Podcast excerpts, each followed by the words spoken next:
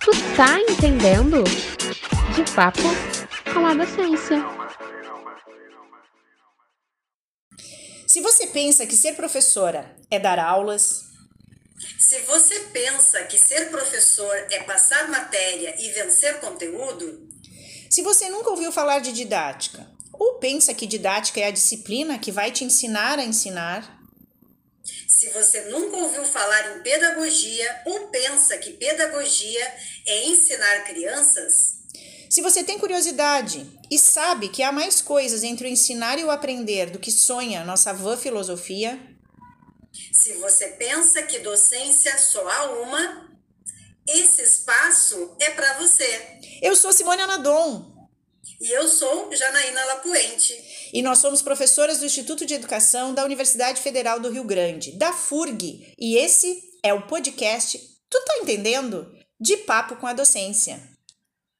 E hoje quem está conosco é uma convidada, uma grande amiga, professora da Universidade Federal dos Vales do Jequitinhonha e Mucuri. Ela que é historiadora, mestre e doutora em educação, já atuou nas escolas públicas da rede de ensino de Minas Gerais e participa conosco direto de Diamantina, Minas Gerais. Ela é a Regina, do conto A Filha da Dona Margarida, e que vai dividir com a gente as suas histórias. Bem-vinda, Regina! Tu tá entendendo? Bem-vinda. Regina! Tudo bem Que contigo? apresentação linda! tudo bem, tudo bem. Uma maravilha estar com vocês aí direto de, do Rio Grande, de Pelotas, do Rio Grande do Sul, dessa terra maravilhosa que morei por nove anos. Muito feliz. Obrigada, meninas, professoras, companheiras de trabalho, de ideias, pelo convite. Essa é a Regininha. Para nós, ela é a Regininha, pessoal. Eu e a Regininha nos conhecemos, Jana, tomando posse na Unipampa num dia histórico e emblemático, né? Em que fazia aniversário os ataques das Torres Gêmeas, 11 de setembro de 2006, no campus da Universidade Federal de Pelotas. Nós assinávamos a nossa posse na Universidade Federal do Pampa. Palmas para a Unipampa! Palmas! E de lá pra cá, essa amizade só cresceu, né, Regina? Sim, só cresceu. Amizade com a Simone e com a família dela, né? Linda família. Obrigada, queridona. A Regina, então, já disse pra gente que tá lá em Diamantinas, né, Jana? Em Diamantina, Minas Gerais. O programa de hoje é interestadual, então, interinstitucional, né? Regina, a gente queria que tu começasse contando pra gente a história dessa Universidade Federal que nasce aí no Vale do Jequitinhonha e Mucuri. Acho muito importante que os nossos estudantes saibam qual é o impacto, né? Tu começas aqui comigo na Unipampa, começas não, né? Que na verdade a tua história tu vai contar pra gente hoje, né? A tua docência é longínqua, né? Não muito, porque aqui a gente já combinou de não revelar idades, né, Janaína? Muito jovem. É. Ah, conta um pouco pra gente da tua chegada nessa universidade, que, que, que lugar dessa universidade, né, socialmente, economicamente, culturalmente. Pois então, é, Simone e Janaína e aqueles que, que vão nos ouvir posteriormente, né? É, a história aqui de Diamantina, ela tem a ver com a diáspora africana, né? Estou usando aqui uma expressão do Stuart Hall, né? que é a cidade de Diamantina, ela, para vocês terem uma ideia, antes da descoberta dos diamantes e da extração de ouro, que é o que deu origem, inclusive, ao nome, né, Diamantina, é, nós tínhamos uma população de aproximadamente é, 7.937 negros escravizados. Mas com a descoberta do diamante, principalmente do diamante, esse número foi para quase 30 mil habitantes. E desses 30 mil habitantes, da, to- total da população dessa comarca, que é lá do século XVIII. Né? Então, nós tínhamos quase 60 mil habitantes, gente, no século XVIII, no início do século XVIII. Hoje é o que temos aqui, essa população de quase 60 mil, né? E antes de, de existir a Universidade Federal dos Vales, do Jequitinhonha e Mucuri, é, existia a Faculdade de Odontologia. Essa Faculdade de Odontologia, ela foi criada é, pelo ex-presidente Juscelino Kubitschek. E depois dessa, dessa faculdade, algumas particulares. Né? Aqui, inclusive, tem a UENG, que é estadual. Mas, é, no bojo da expansão das universidades públicas, né, das políticas de expansão da universidade pública, né, que, que tem é, marcada nos governos é, do, do ex-presidente Lula e, e, e da ex-presidenta Dilma, é, aqui, junto ao programa Reúne, se expandiu essa universidade. Essa universidade tem cursos de de medicina, de pedagogia, tem curso de agronomia, de engenharias, diversidade de cursos. É, e eu vim para cá é, redistribuída né, para essa cidade. Eu era professora da Unipampa, como a Simone disse, tomei posse no mesmo dia que ela. Eu para Unipampa Jaguarão e ela também, porém nós duas não sabíamos que estávamos indo para o mesmo lugar. Né? É, essa cidade é uma cidade muito acolhedora, é uma cidade linda, é uma população muito receptiva, é um povo também assim é, muito ligado à agricultura familiar. Né? Então nós temos aqui feiras, nós temos aqui pessoas que vivem e trabalham é, com a agricultura e a partir da agricultura. Então eu tenho alunos oriundos de diversas cidades pequenas daqui, né? Senador Modestino, Felício dos Santos, Presidente Juscelino, Cerro, várias cidades. Né? Mas a universidade tem alunos de todo o Brasil. Então é esse lugar lindo que eu estou morando agora é, e lecionando no curso de pedagogia e no curso de mestrado profissional em educação. Gente, eu acho que já nessa fala inicial, Regina, já tem elementos da nossa conversa bem importantes, né? Então eu vou colocar na roda aqui uma provocação para nós, para o nosso debate inicial aqui, né, Jana? Uh, a Regina é uma doutora no campo do currículo. Né? Ela foi orientada no doutorado sanduíche por ninguém mais, ninguém menos do que Rurro Santomé. Que é um grande ícone, né? Um grande ícone no campo dos estudos do currículo.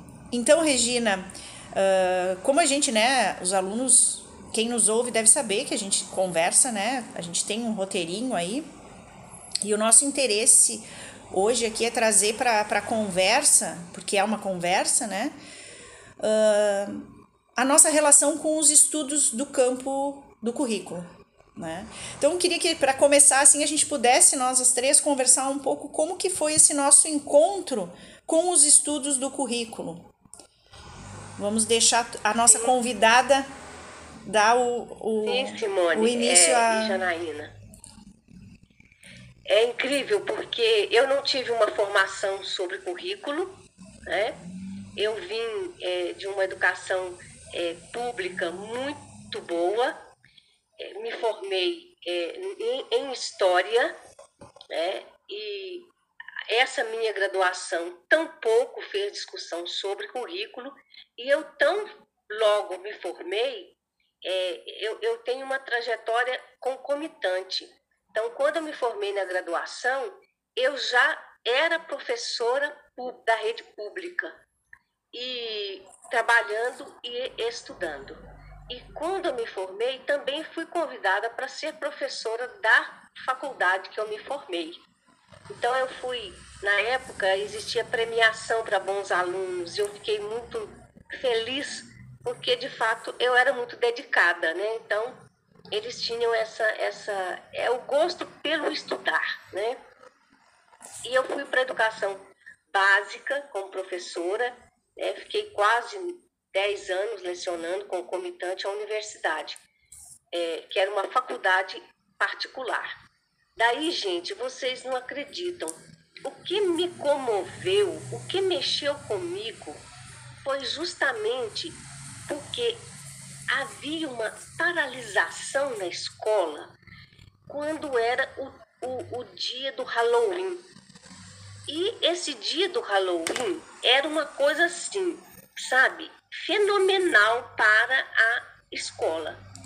Ah, inclusive, alunos não iam, faltavam as aulas para poder falar, pra, porque passaram, porque tinham que se preparar, porque tinham que fazer fantasias do Halloween. E aquilo começou a me incomodar, porque Bom Despacho, que era a cidade que eu nasci, cidade natal, ela tem a, a, uma festa que é uma festa é, oriunda do sincretismo, que é o reinado ou congado. Diferentes lugares dão denominações diferentes para isso. E o congado, ninguém queria ouvir falar de reinado nem congado naquela sala de aula. E isso me perturbou muito. Por que, que a cultura norte-americana, que na verdade é inglesa, né, essa história do, do, do Halloween, tem tanta repercussão, é fomentado, a mídia fomenta, e aqui na sala de aula não tem nenhuma importância. Então, que importância tem o conteúdo? Né? E aí é que eu começo a duvidar desse conteúdo que é escolhido para ser ensinado na sala de aula. Essa minha dúvida, ela me levou também a buscar cursos de formação continuada.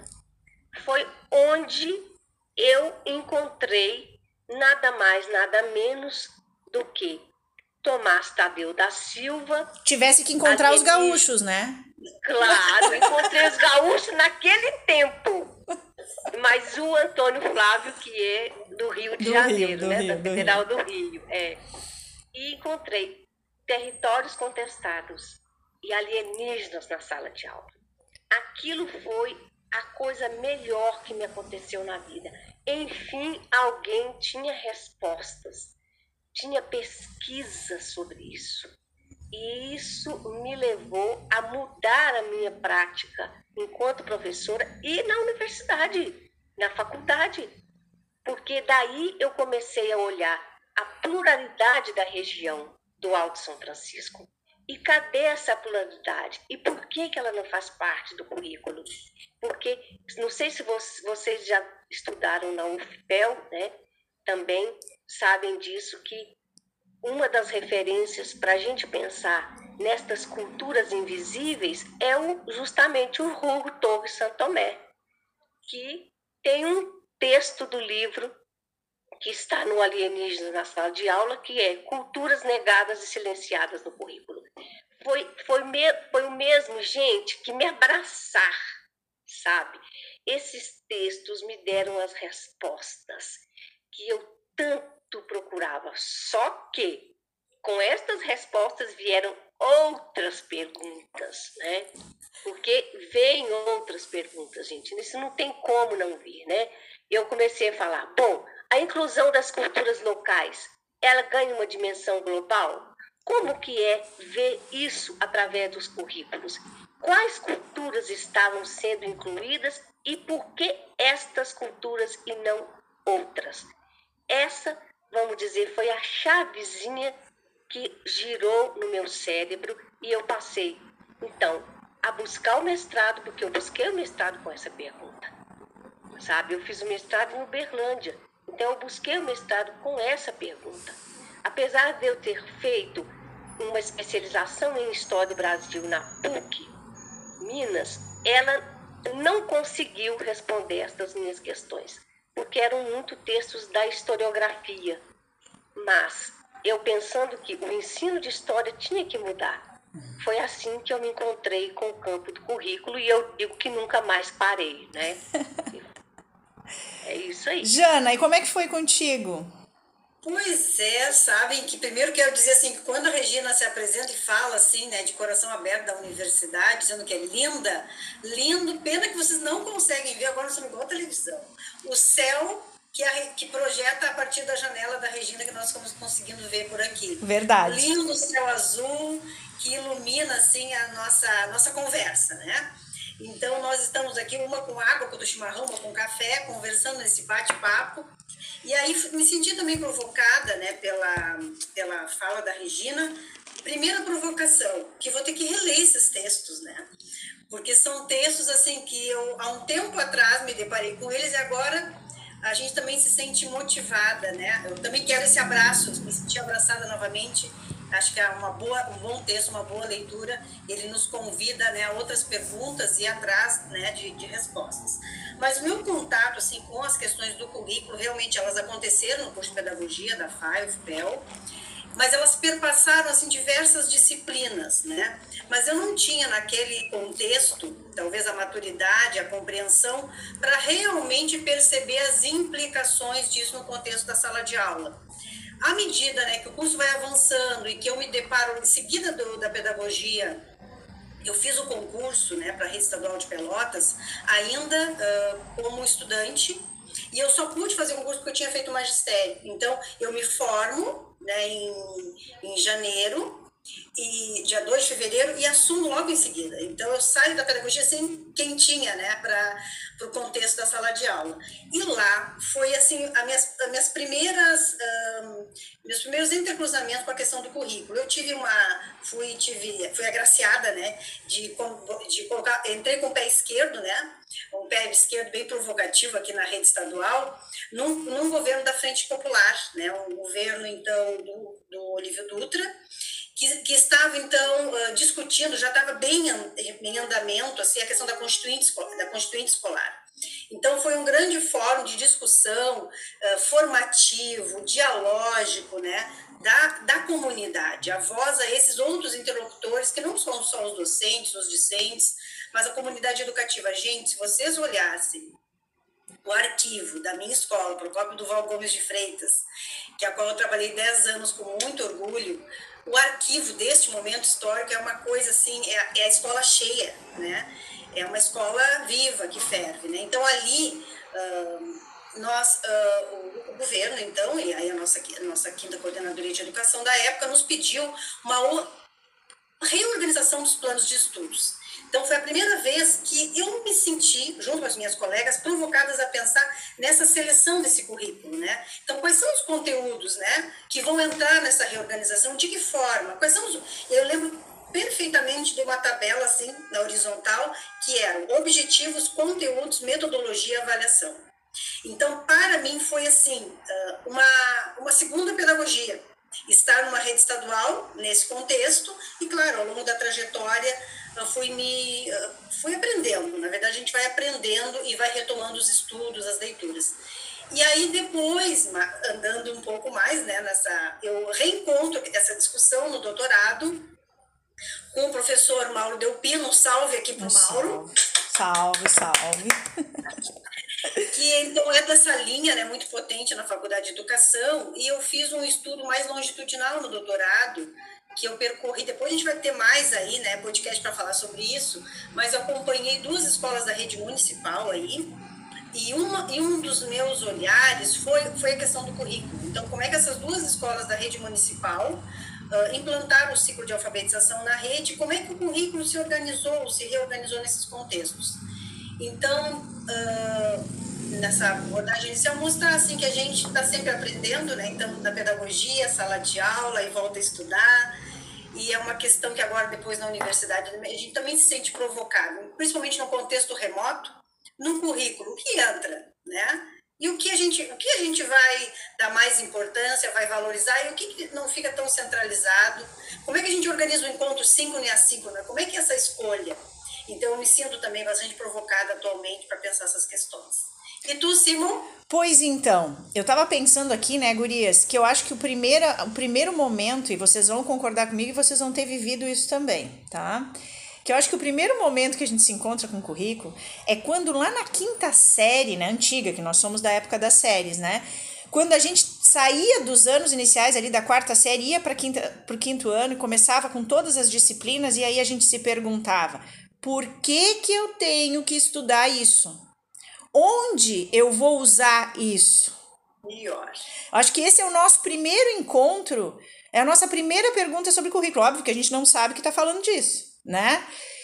Mas eu fico pensando, porque é, é uma crise ali, né, para as crianças quando saem, né, de uma, da unidocência com uma professora só, que eu acho que a gente tem que pensar, repensar isso.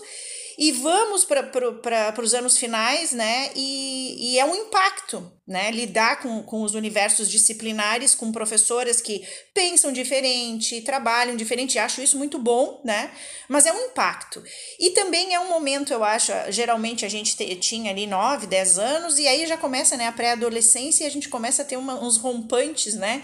De questionamentos mais, né, ao, ao, à ordem proposta. Eu lembro muito de ser uma crise para mim aquela mudança e de eu perguntar, de eu perguntar. Lembro até, vou contar uma coisa que não deveria, né? Lembro até uma professora que ela, ela, ela pegava o livro didático, uma professora de geografia, e ela fazia a gente copiar do livro. E eu, no auge da minha rebeldia, vamos dizer isso, nem a minha mãe sabe, hein? Eu fingia que copiava, eu botava o livro na frente e fingia que copiava. Ela não colhou. Isso era um, era, olha o currículo aí, né, Regina? Aí quando eu chego na, na universidade é que eu vou ouvir falar de currículo, no meu magistério também não ouvi, como vocês. E na pedagogia, eu me lembro que a primeira coisa que eu. Que, a primeiro contato com os estudos do currículo foi a grande pergunta, né? O currículo oculto. Quem escondeu o currículo oculto, né?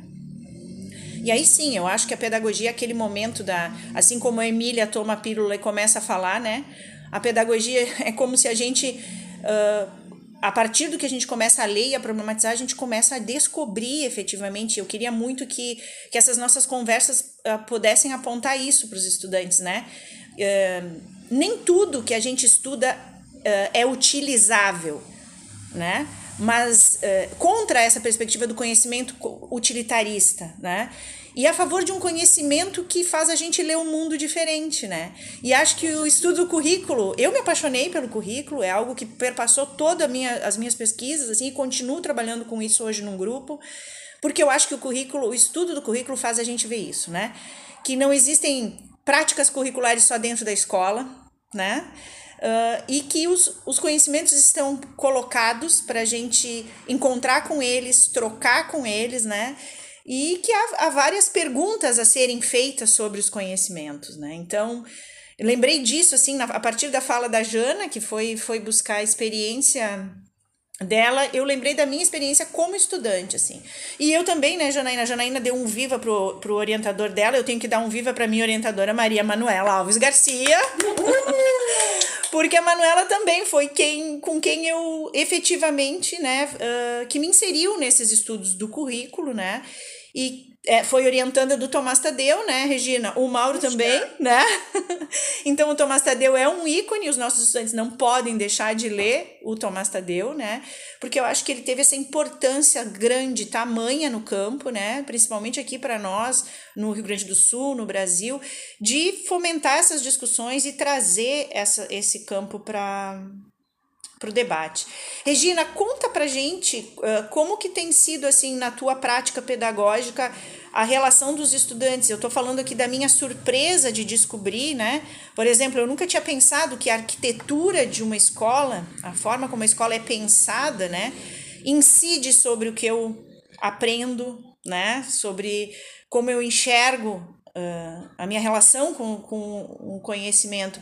Como que tem sido para ti trabalhar com isso na universidade, nesse contexto onde tu te encontra?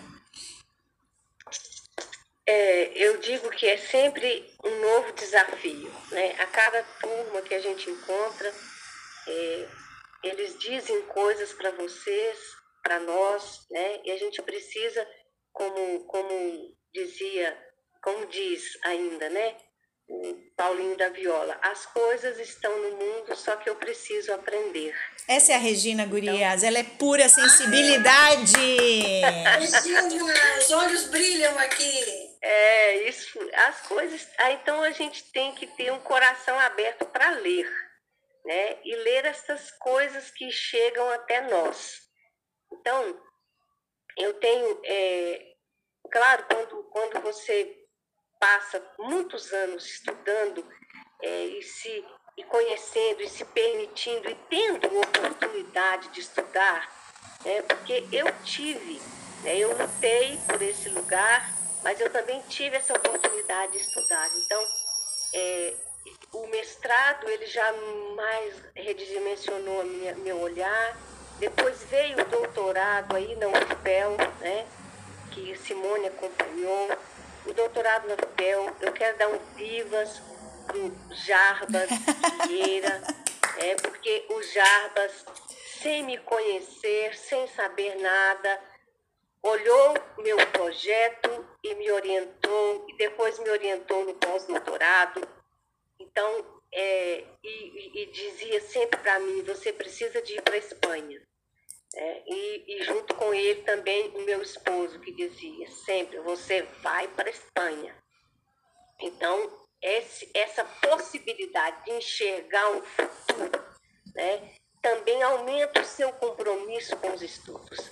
E a cada tempo a gente redescobre maneiras diferentes, né? e é claro, se você se permitir. Então, eu sou uma professora que tenho esse cuidado, eu sou atenta a, ao aluno e o lugar de onde ele fala porque o currículo ele tem que estar atento a esse cotidiano. Até a perspectiva de cotidiano, ela é muito nova dentro dos estudos do currículo, se a gente for contar quantas décadas existem estudos sobre currículo, né? Desde lá de Michael Avon, né, do Luiz Althusser, que também não era curriculista, mas que ajudou a gente a pensar currículo, né? Desde os primeiros chamados da teoria tradicional, a teoria pós-crítica, como que ela é olhada por nós hoje, como que as teorias alimentam e se retroalimentam e alimentam o nosso olhar. Né? Estas teorias, ao entendê-las, a gente consegue com mais, com menos dificuldade, entender a sociedade também, porque ela nos ajuda a entender educação e sociedade. Os meus alunos, eles me dão ótimos retornos. Eles dizem para mim que a disciplina que eu trabalho, que é cultura, currículo e conhecimento, eles dizem assim, justamente assim. Eu não tinha ideia do que era isso. Depois que eu assisti, estou tendo as tuas aulas, a minha visão de mundo, de cultura, de relações sociais, culturais, elas mudam, elas ampliam. Eu, eu tenho esses depoimentos, gente. Isso não tem nada melhor. Eu não fico mais muito, muito preocupada, porque o ensino remoto ele fez a gente redimensionar esse olhar. A minha preocupação é que eles entendam esse funcionamento e essas teorias dentro do sistema educacional e como que isso alimenta a nossa forma de ver a cultura, a nossa forma de tratar o outro, a nossa forma de entender questões étnicas, de gênero, racial. Isso tem ampliado, as teorias ajudam os alunos a ampliar. Por que, que eu não me vejo como negra? Por que, que eu não me vejo como negro? Né? Dentro de uma cidade, de um lugar que é da diáspora africana, quer dizer, a maioria aqui ainda é descendente, nossa ascendência, ela é negra e é bonita e é importante, mas isso o currículo e as teorias de currículo têm ajudado. Pensando um pouquinho mais, só para dizer que é, essa realidade do aluno, ela precisa de ser entendida dentro do contexto do, das teorias do currículo. E eu não sei se, se é, eu cheguei aqui com muita fome de dar muita teoria, é, de dizer que eu sabia, que, né, porque eu vim redistribuída. Contudo, as primeiras aulas eu levei uma quantidade de livros. Posso dizer isso aqui, né, gente? Já, né? Claro. Eu levei uma quantidade de livros. E coloquei esse livro Coloquei tudo em cima da mesa para o momento ideal dizer para os alunos que livros eram estes. Então, comecei a comentar um por um. Quando eu cheguei no livro dos alienígenas na sala de aula, que são clássicos, eu peguei o livro e disse: é, comecei a dizer apenas, não deu tempo nem de eu respirar. Fui, vamos dizer assim, é, questionada por uma aluna que levantou a mão e disse: professora, essa coisa aí dos alienígenas eu também acho problemático. Como que é esse povo que vive no outro planeta? Como que nós vamos estudar isso aqui na disciplina? Gente, como diz aí, me caiu os do bolso. Bem isso. Porque tirou meu chão completamente. De que lugar que eu estou falando e como, quer dizer, me provocou. Eu tenho que agradecer imensamente esta aluna, porque ela disse para mim de que lugar que ela tava, estava dizendo. Exatamente. que eu precisava. Né, sacode, eu precisava rever como chegar a esse lugar do qual as pessoas falam. Esse eu digo para vocês que mudou a, mais uma vez né, a minha relação com o currículo. Porque se você não se permite olhar o lugar de fala dos seus alunos, você não consegue avançar porque você não consegue se fazer entender. Eles não te entendem. Bem freiriano, né? bem freiriano, bem dialógico, né? que é o lugar da transformação. O conhecimento transforma. Acho que essa, é, essa, essa tua narrativa já é o nosso com que letra eu vou, né, Jana? Com que letra eu vou? E me fez, me fez pensar uh, numa história também de lá da, da pré-escola, assim, né? Uh, o quanto as falas dos estudantes balizam o nosso comportamento, né? Uh, porque esse quadro com que letra eu vou, né? Ele tem o intuito da gente rever as nossas certezas, vamos dizer assim, né? Então a gente era muito preparado no, no curso de magistério, eu ainda estava fazendo pedagogia nessa época, eu era professora da pré-escola, de que a gente devia sempre elogiar as produções das crianças, né? Eu trabalhava com uma pré-escola com crianças de 5 anos. E aí os, os meninos e as meninas vinham, me apresentavam os desenhos que tinham feito, e eu dizia que lindo, que bacana, explica para prof o que que é, aquela coisa toda. E, um, e sempre eu dizia, muito lindo, que lindo, muito bem, você fez uma... E um dia um menino chegou e disse assim, veio, é, veio com uma coisa pouquinho assim, e eu disse assim para ele, que lindo, mas tu não quer desenhar mais? E ele disse, eu não vou mais desenhar para ti para professora de pré-escola, isso é quase como dizer eu não gosto de ti, né? E eu disse, não vou esquecer o Marcelo. Mas Marcelo, por quê? O que, que houve? Não tá com vontade? Tudo que eu faço, tu diz que tá bonito. Então não importa o que eu faço. é, é engraçado. E aí eu comecei a pensar, né? Que a gente precisa entender que a criança também tem critérios, né? E, e ele espera uma sinceridade de ti, quer dizer, eu não precisava dizer que. A ideia não precisava dizer que estava ruim, ou, mas eu podia pedir para desenhar mais, ou pedir um detalhe, né? Ou sei lá, né? Dizer que está faltando alguma coisa, mas ele viu que o meu comportamento em relação a todas as crianças era o mesmo e em relação a ele também. Então também me fez pensar, né, de outras formas. Uh, mas é engraçado porque nessa mesma turma a gente teve uma, uma festinha no final de semana de São João, num lugar fora da escola, que a gente produziu, e um menino também veio, e, e aí a gente estava desenhando sobre a festa. E aí ele veio e só trouxe um desenho de uma casinha com bandeirinha. E eu, aí eu já tinha aprendido com o Marcelo, né? Aí eu disse: Nossa, mas como assim? Cadê os caipiras? E ele me disse: A festa já acabou. então isso isso é estar na sala de aula, né, Jana? O que que tu vai contar para nós hoje? Gente, eu achei até que eu não tinha hoje, mas sempre tem. Né? A gente mexe lá no fundo do baú e traz. Eu tenho até mais de uma. Então, agora eu vou contar para vocês em off, né? Uh, eu estava, então, pacifiquei, né, três anos na gestão, numa, na escola, na rede particular, na coordenação, e na rede estadual, na vice-direção. E peço para retornar, então, para a alfabetização. 2018, recentemente, né? Então, assim, sedenta, como se a Regina agora, bah, vou colocar assim, tudo que eu li nesses três anos, né? Já tinha concluído doutorado.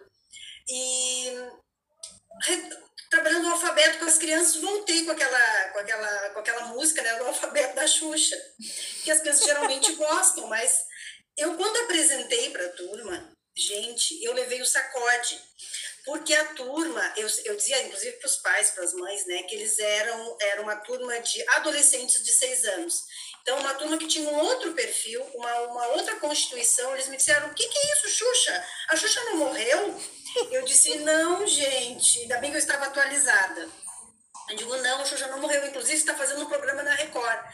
Eles me tiraram né, o tapete, o chão, eu não sabia assim, o que fazer, eu tive que reorganizar meu planejamento, porque eles negaram né, que uma, uma música que não fazia mais parte do repertório, as infâncias e as crianças se modificam, é algo que eu aprendi muito na minha trajetória enquanto alfabetizadora. É um privilégio estar, eu digo para as estudantes sempre, tem, a maioria são mulheres, né? É um privilégio estar na docência, é um privilégio ser professora, porque não há, no nosso trabalho, não há rotina. Se nós temos, se nós temos realmente né, um, um planejamento, né, uma prática engajada, não há, porque todo ano muda a turma, as crianças se modificam ao longo do ano, né? Então é, é algo muito eclético. E tem outro, assim, Bárbara, assim, de, do primeiro ano, que o Z era do Zorro. E eu comecei a falar do Zorro e o menino, que é de São Paulo, tinha um sotaque ador... Ah, eu, eu, eu amava, amava ele. E ele levantou o dedo, professor, o que é o Zorro? Gente, claro, é da minha época, né? Então, só que eu me saí bem dessa vez. Eu fiz uma contextualização do Zorro, que ele me disse no outro dia, professora, você sabia que eu fui numa videolocadora, naquele tempo ainda tinha, né? Eu fui numa videolocadora e loquei vários vídeos do Zorro, agora eu sei o que, que é. então eu acabei encantando ele, né? Pela minha narrativa do que era o Zorro. Então, importante, né? Quando a gente pensa em currículo, pensar essas questões assim, né? que atravessam, ah, inclusive, o nosso planejamento, que atravessam as nossas escolhas e esse contexto que as crianças estão inseridas. Jana, mas é interessante isso, né, Regina? Porque na questão curricular, eu acho que a nossa tarefa também, uh, tu vê, conhecer o Zorro pode... Uh, tem uma temporalidade, mas também é interessante a gente redescobrir esses personagens de uma época. E às vezes, olha a importância do, do papel do professor também, né? Porque é, todos esses personagens, essas histórias, elas têm contextos, elas são, são importantes, na, né? A gente não pode perder essa noção histórica, né, Regina? Eu acho que é, é, assim como a gente vai, vai resgatar, porque foi o currículo, e tu colocasse muito bem, e eu queria dizer para quem está nos escutando, que os próximos episódios a gente vai trabalhar com gênero, com etnia, né, com sexualidade, é um compromisso que a gente tem, quem estuda currículo, né, eh, passa a perceber como os conhecimentos são atravessados por esses, né, elementos, né, como é importante, e essa questão temporal e geracional, Jano, acho que o teu exemplo é bem para a gente começar a pensar isso, né? Eu lembro que uma vez eu trouxe para a escola o pular elástico, que era da minha infância. E foi um sucesso na escola com as crianças. É, né? é, e daqui a pouco a gente, né, experimentem quem tem criança em casa recuperar isso, assim. Eu acho que isso é bem importante, principalmente no momento social em que a gente está negando as trajetórias e as histórias, né? E só o que é novo é bom, só o que é jovem é válido. Isso também é currículo, né, Regina? E é preocupante, não é, Simone e Jana, né? E é preocupante quando você, é, quer dizer, quais são as minhas referências culturais, não é? E, e se as minhas referências culturais se restringem a esse universo que a mídia nos proporciona, é, isso é uma leitura que o currículo ajuda a gente também a entender, porque currículo não é só da sala de aula, né? Então, nós temos um currículo cinematográfico, né? filmes que são feitos, direcionados para ter um determinado pensamento né? sobre determinadas coisas, né? Então, é, existem filmes e existem isso na palma da nossa mão. Né? Música, né? hoje é um universo imenso de possibilidades de conhecer e de se informar. Contudo, eu tenho uma grande preocupação com relação às referências culturais destes novos sujeitos que estão aparecendo aí, né, que, que vai atrás dos blogueiros, é, dos youtubers. Não estou colocando aqui todos como, como é, é, vamos dizer, vilões da história, né? mas são conteúdos culturais, formas de se comportar que têm direcionado a vida dos jovens. Daí a minha preocupação de que, desde a educação infantil, nós precisamos sim trazer coisas que são referências nossas, culturas que são referências nossas. Quais são mesmo, mesmo as culturas que são referências nossas? É possível eu falar de coisas que são minhas referências? Veja, eu, eu trabalhei com os alunos, é, eu, eu dei várias imagens. Olha aí, esse aí já, peraí, esse aí já é o Prof. Vale Nota, né? Que tu vai contar. Ah, tá. Não, não é o Prof. Vale Nota, o Prof. Vale Nota é outro. Olha aí! Eu, eu dei para esses alunos esses, essa, essas imagens. E eu pedi que escolhessem as imagens que mais os representassem. Legal. E dentre essas imagens, é, dentro da disciplina de currículo, cultura e conhecimento, eu coloquei, claro que todas foram escolhidas propositalmente. Então tinha gente dançando samba, tinha a festa do Rosário, tinha vários elementos da cultura local e totalmente diferente. E para minha alegria, a, a imagem que foi a mais escolhida é a imagem das, das catadoras de Sempre Viva, daqui da região do Vale do Jequitinhonha.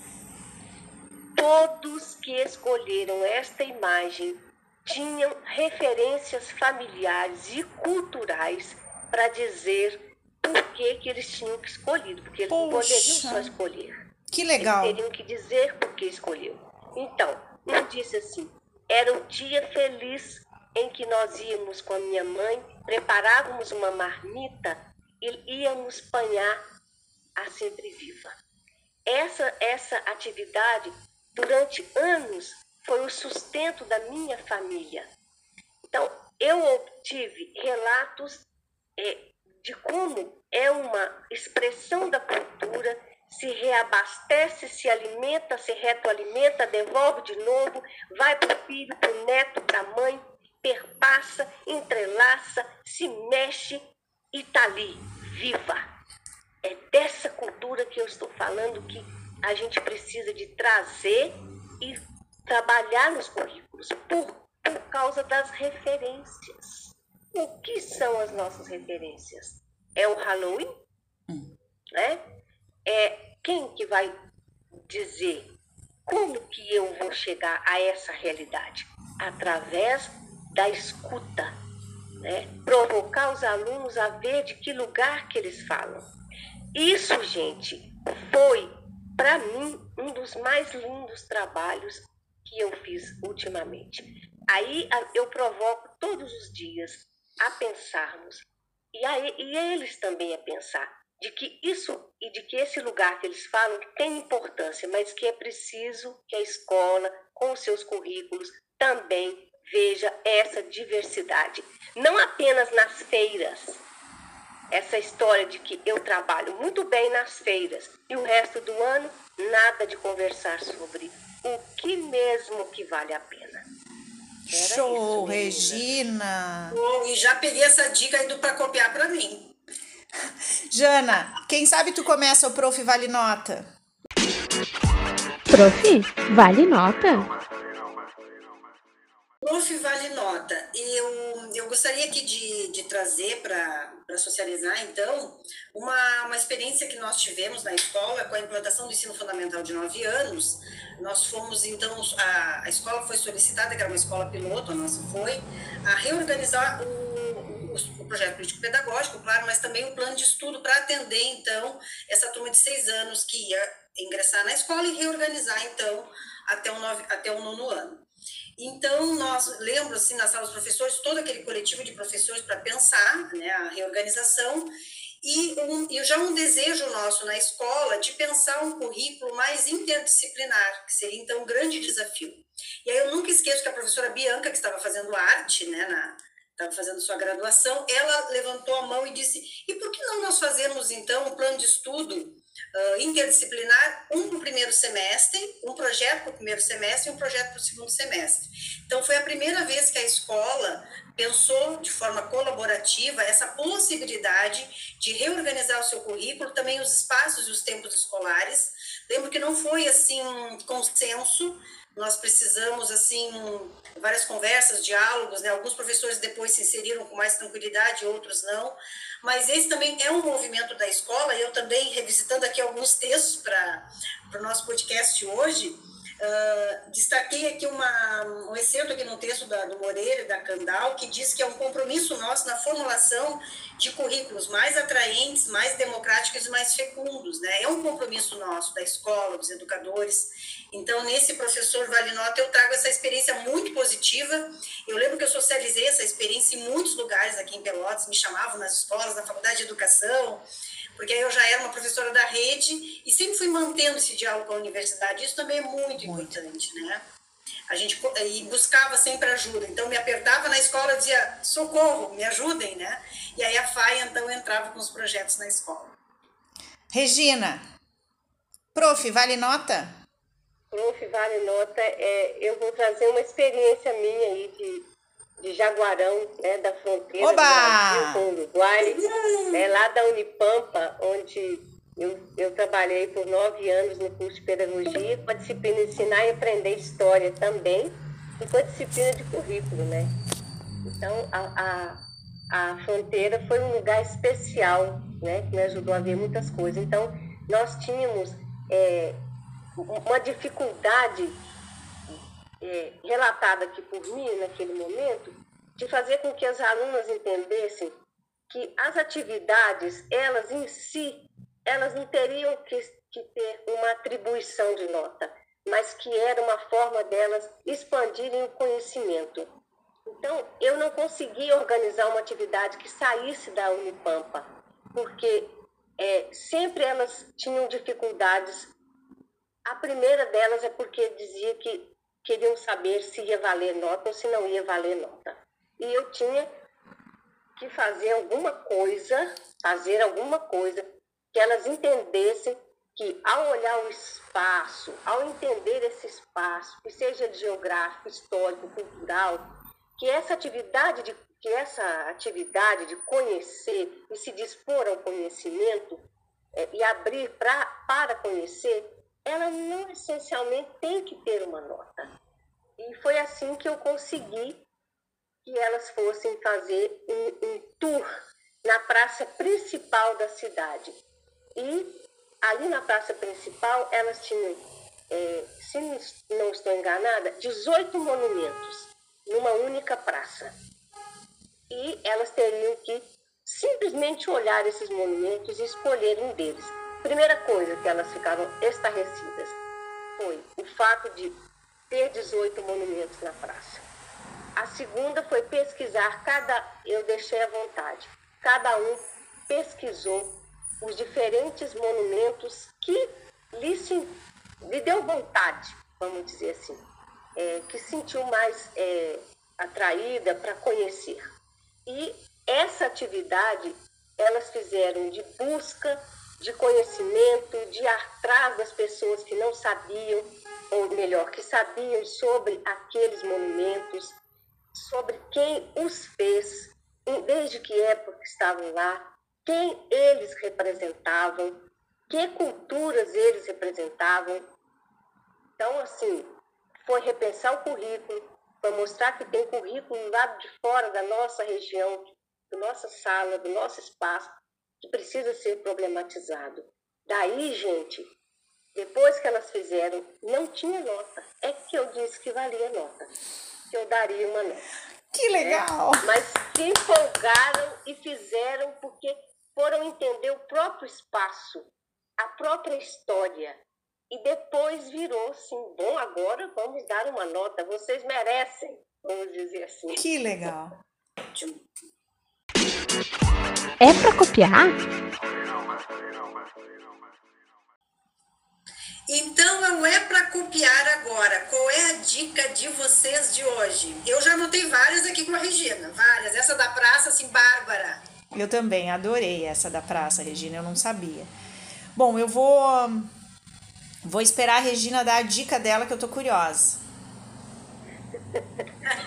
então, é, eu, eu, na verdade, Simone, é, para pensar um pouquinho se esse é para copiar, é, eu, eu tenho um contexto assim, que é, que na verdade, o contexto dos nossos alunos do ensino noturno, sabe? E os alunos do noturno é, que trabalharam todo dia, o dia inteiro, e que chegam lá atrasados e que custam a chegar, sabe? E quando estão na sala, se a gente é, não tiver alguma estratégia para poder fazer com que eles pensem, sabe?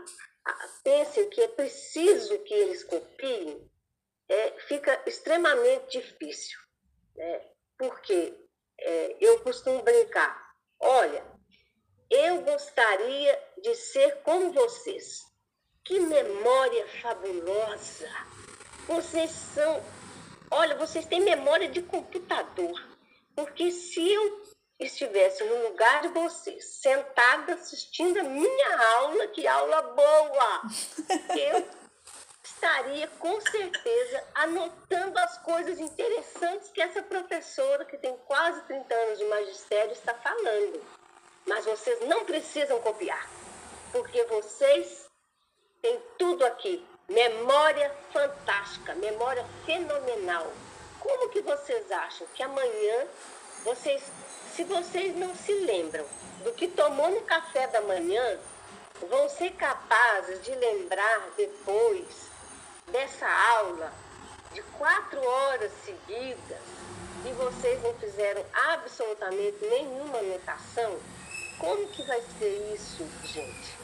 E um dia eu tive uma resposta é, professora, não dá para eu gravar a aula?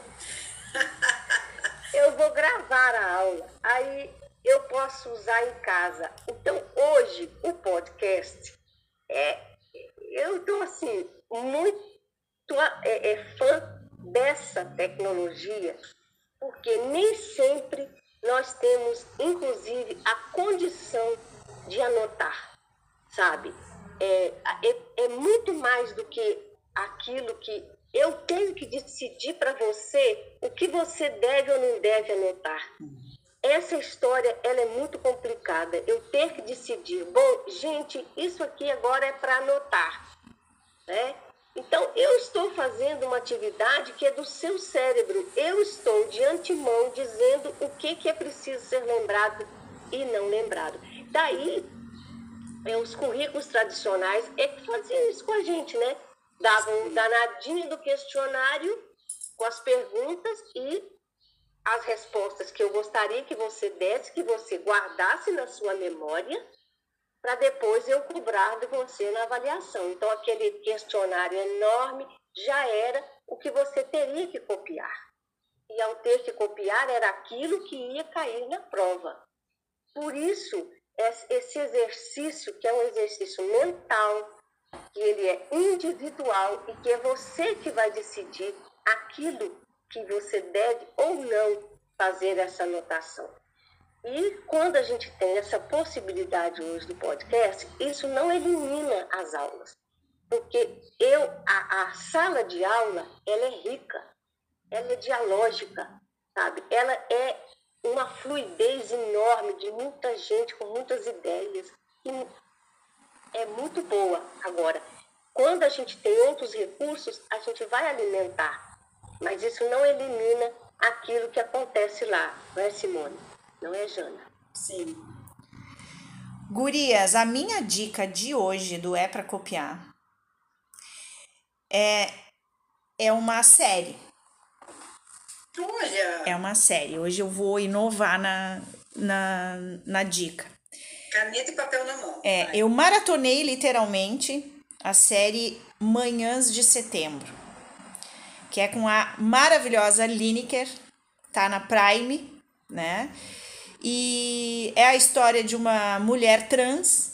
E eu não vou contar o resto, porque eu vou deixar vocês irem lá. Só quero dizer que tem a trilha sonora, e aí eu vou fazer às vezes da Janaína, da Vanusa, que a maioria dos nossos alunos não devem saber quem é, e que é imperdível conhecer.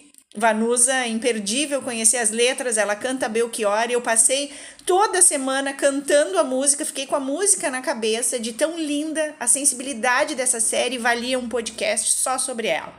A série é lindíssima e eu queria dizer, aproveitando a deixa da fala da Regina, que as produções brasileiras precisam ser né, ah, prestigiadas. Nós precisamos, porque nós temos excelentes autores, atores e atrizes, autoras, né?